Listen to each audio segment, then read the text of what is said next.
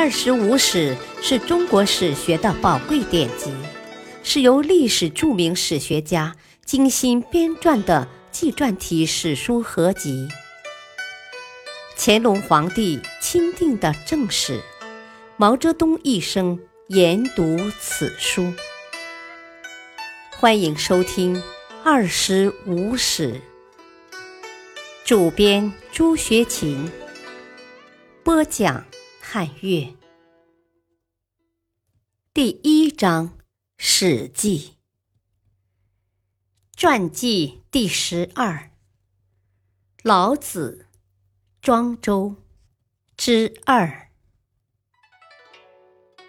庄周，公元前三百六十九年至公元前两百八十六年，人们尊称其为庄子。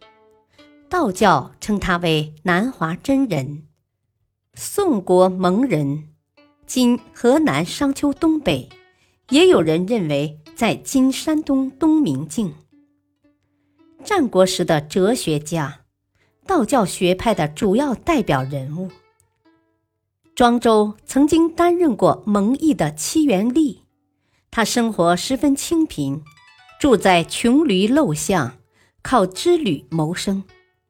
曾经向监河侯借宿，监河侯故意推脱，说：“等我收了租税再借给你。”庄子发怒道：“我昨天在来的路上，看见车辙里有一条妇孺喊救命。他对我说：‘我原是东海的水族，现在脱离了水，请你弄斗升之水来救我。’”我说：“好的，我正要南游吴越，待我将西江的水引来救你，好吗？”傅余愤怒地说：“等你引来西江的水，我早就被晒干了。”庄子很穷，但不愿做官。楚威王听说庄子贤能，派使者带了很厚重的礼品去迎请他。答应让他当楚相。庄周笑道：“ 哦，千金是很重的利，卿相是很尊贵的官，你就没有见到交际用作牺牲的牛吗？将它养育几年，然后穿彩绣的衣服送进太庙。到这时候，他虽然想当个安分的小猪，能行吗？”你走吧，别弄脏我的人格。我宁可在脏水沟中自由的游戏，也不受国君的约束。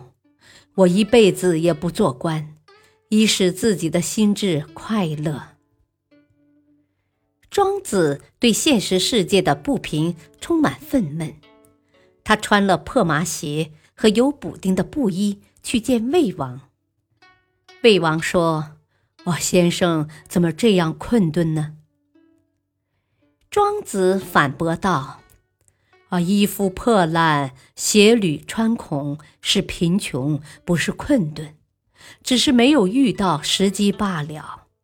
大王没有见到猿吗？他要是生活在豫章的南南之上，揽住其树枝，就成了猿王。”即使后羿、冯蒙也不能睥睨他，就是不能斜视他。但如果他生活在这几指沟之间，走路小心翼翼，四处张望，稍微有点响声就担惊害怕。这只猿的筋骨并没有不同，只是所处的地势不利，无法充分表现其能力罢了。我现在身处昏君乱象之间，想不困顿能行吗？庄子临死之前，弟子们商量要厚葬他。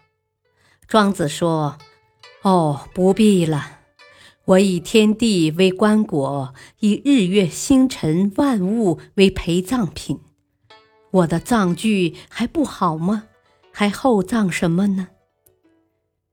弟子们说：“呃，我们怕你被飞鸟吃掉。”庄子说：“啊，在地上被飞鸟吃，在地下被蝼蚁吃，都是一样的，何必偏爱蝼蚁而薄待飞鸟呢？”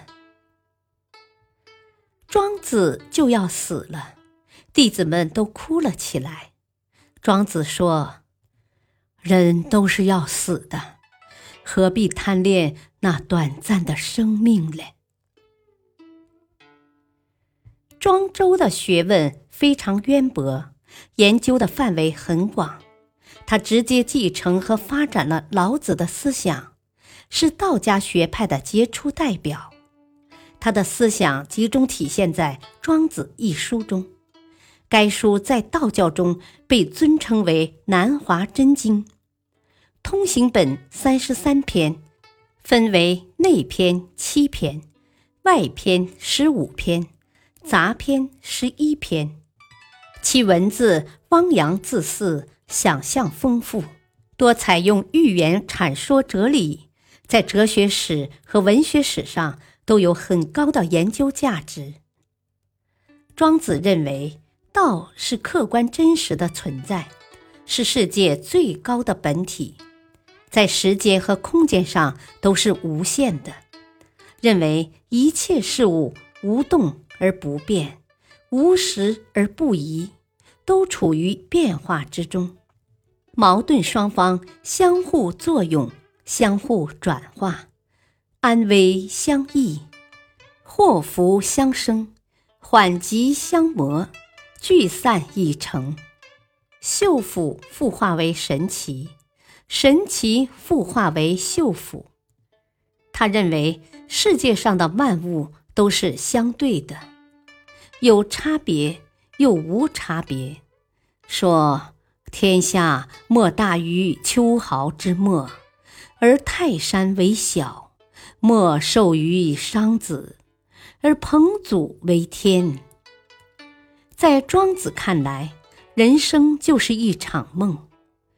书中讲，庄周梦中化为蝴蝶，醒来以后，他自己也搞不清楚，究竟是他庄周梦为蝴蝶，还是蝴蝶梦为庄周了。因此，世界上无所谓美丑善恶是非，人们应该安于现状，逍遥自得，顺应世俗，随遇而安。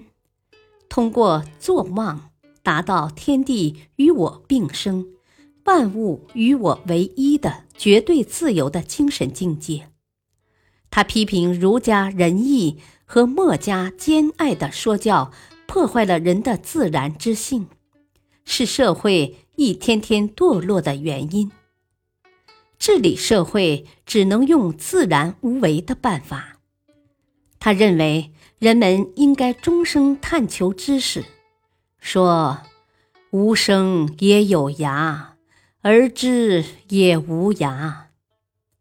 他认为最美的是自然界本身，天地有大。